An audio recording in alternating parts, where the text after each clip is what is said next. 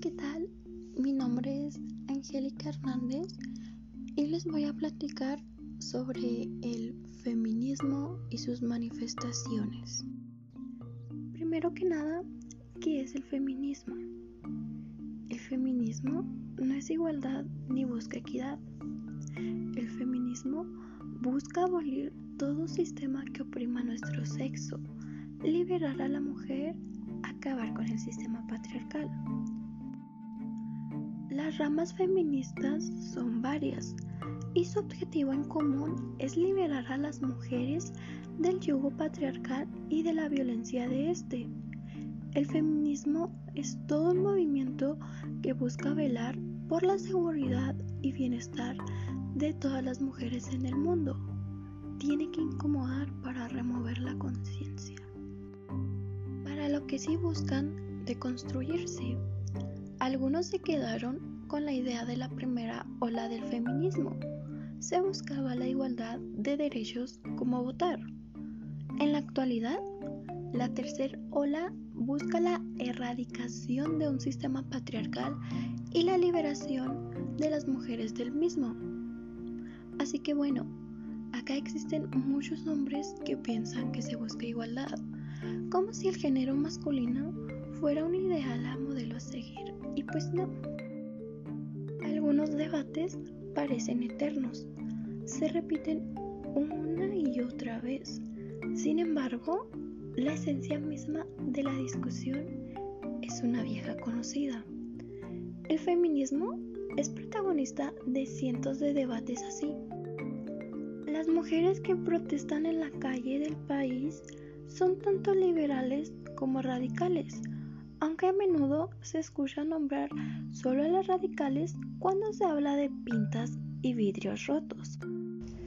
Miles de colectivos feministas realizaron marchas y protestas virtuales alrededor del mundo para conmemorar el Día Internacional de la Mujer este 8 de marzo de 2021, así como para exigir un alto a la violencia de género exigir el respeto a los derechos de las mujeres, despenalización del aborto y justicia en los casos de feminicidios. La ONU Mujeres estima que cada año son asesinadas 87.000 mujeres y niñas en el mundo. Esta misma dependencia informa que en México 63 de cada 100 mujeres de 15 años o más han padecido algún tipo de violencia a lo largo de su vida. Además, los feminicidios crecieron 137.5% durante los últimos cinco años.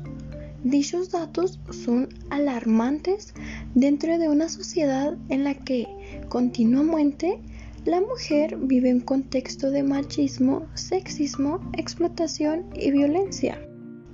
La protesta tiene uno de sus pilares en el ámbito laboral, donde persiste una importante brecha salarial y de responsabilidades, pero también en el doméstico, donde la desigualdad en las tareas y, cuidados es aún más acusada, sin olvidar la violencia y el acoso sexual. Una larga que nos sacude y revuelve en lo más hondo como sociedad. El objetivo de las marchas es trasladar un mensaje rotundo que es necesario poner fin a la discriminación, el acoso y la violencia que sufrimos todas las mujeres solo por el simple hecho de serlo. Sin embargo, la discriminación se origina en ámbitos culturales y sociales. La educación en las familias y las escuelas, los medios de comunicación, el mundo de la cultura, la publicidad o la moda son esenciales para detener la reproducción del machismo, especialmente entre los jóvenes, donde se observa un repunte de actitudes machistas, violentas y discriminatorias. El feminismo es necesario y ahora que podemos soñar con nosotras mismas, tenemos la obligación moral de hacerlo por las que estuvieron y las que estarán. El feminismo es un espacio seguro donde apoyarnos y luchar por las demás. levantando nuestra voz y nuestro puño como arma y escudo. El feminismo es por y para las mujeres. Recuerden, el transactivismo es un movimiento masculinista. No hay nada pro mujer, pro liberación de la mujer. Rectifica los estereotipos de género, borra el cuerpo de las mujeres y luego afirman con vehemencia que los hombres pueden colonizar sus cuerpos, vivencias y espacios porque tienen sentimientos de mujer.